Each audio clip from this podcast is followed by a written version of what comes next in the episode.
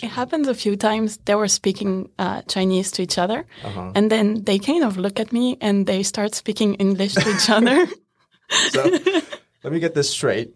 Two people, right? Let's say me and a friend. Yeah. We were speaking in Chinese, and then we saw you, a foreigner, yeah, and then we decided to start speaking in English. yeah. This happens with like mo- mostly young people. it's really funny. It is really funny. 大家好，欢迎收听 Kevin 英文不难，我用轻松聊天的方式教你英文。今天的节目我会访问来台湾学中文的 Astrid。那今天的内容我完全不会加任何教学，我想要你们用今天到下礼拜三的时间多听几次，习惯所有的这些音、所有的这些单字，还有 Astrid 的法国口音英文。那她的口音一点都不重，可是可能还是要稍微习惯一下，所以多听几次。然后下礼拜三五的节目，我会再加入教学和中文分析，然后告诉你重点句型跟必学单字。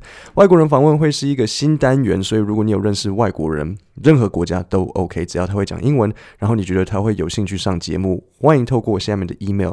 联络我。这个新冠肺炎期间，外国人实在是不好找啊！我已经准备好要站在师大门口拿着一个网子抓他们了。这个这再下去，应该会新闻新闻会报某 podcaster 骚扰外籍人士，或者是师大公馆附近外国人请注意某陌生男子啊、一样。我在下面说明里提供一部分的讲义。做参考，这个提供自稿给各位。那今天就多听，然后下礼拜三我们再进入教学。So Astrid, how long have you lived here? um, for about a year and a half. Oh, okay. What about you? Oh, I, I just moved here. no, I've I've lived here all my life, so that would be um, twenty five years. And what made you decide to move to Taiwan? Um, I moved to Taiwan because I wanted to learn Chinese. Could I test you in Chinese? Oh my god. It's a bonus question. 你喜欢有凤梨的 pizza 吗？Pineapple. Oh, 哦，不喜欢。 So, before coming to Taiwan, what were you doing in? Oh, by the way, where are you from? Uh, I'm from France.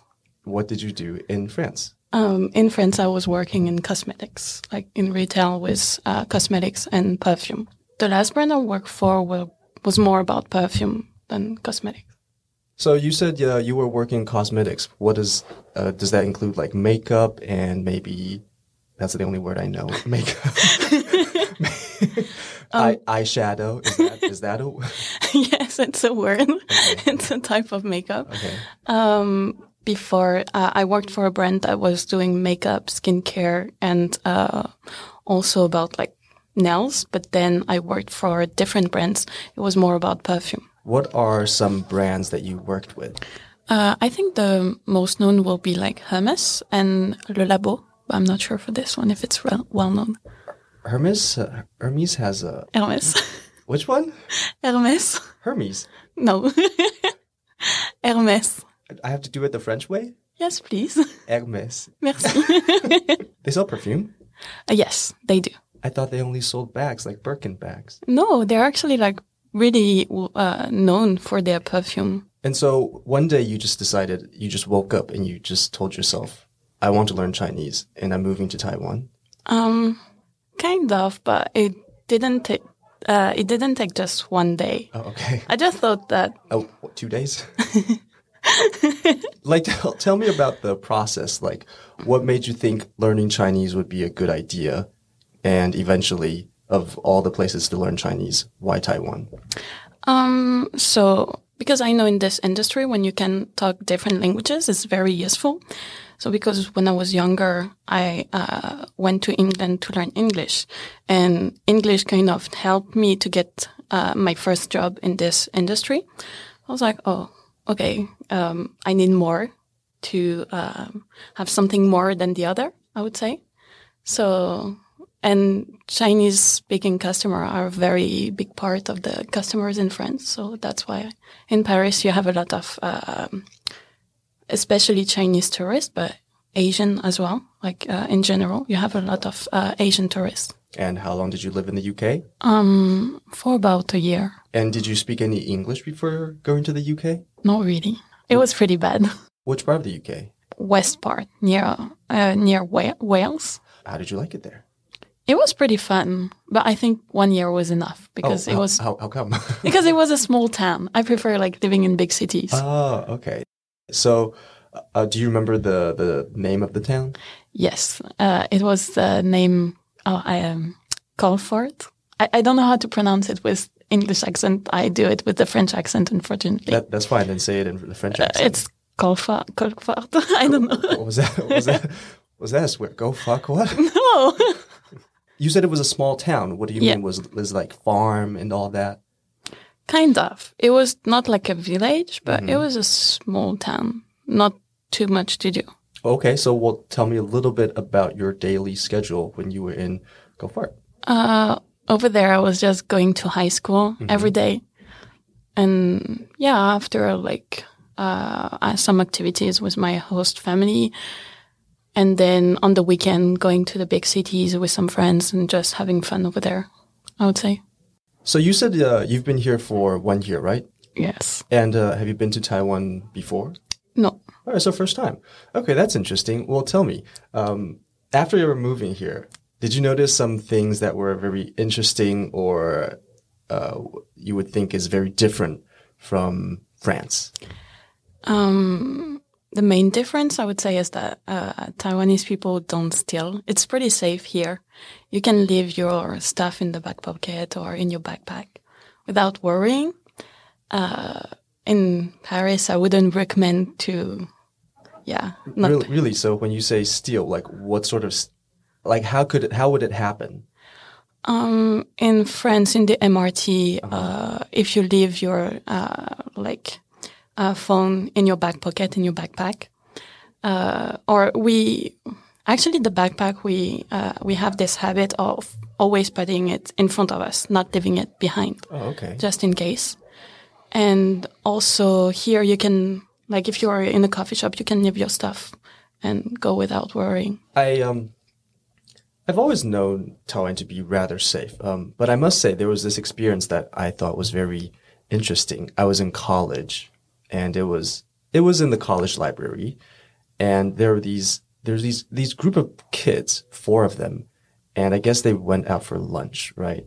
And they just left their very expensive Apple computers on the table. Like there were four computers, and those four computers were used to save their spot.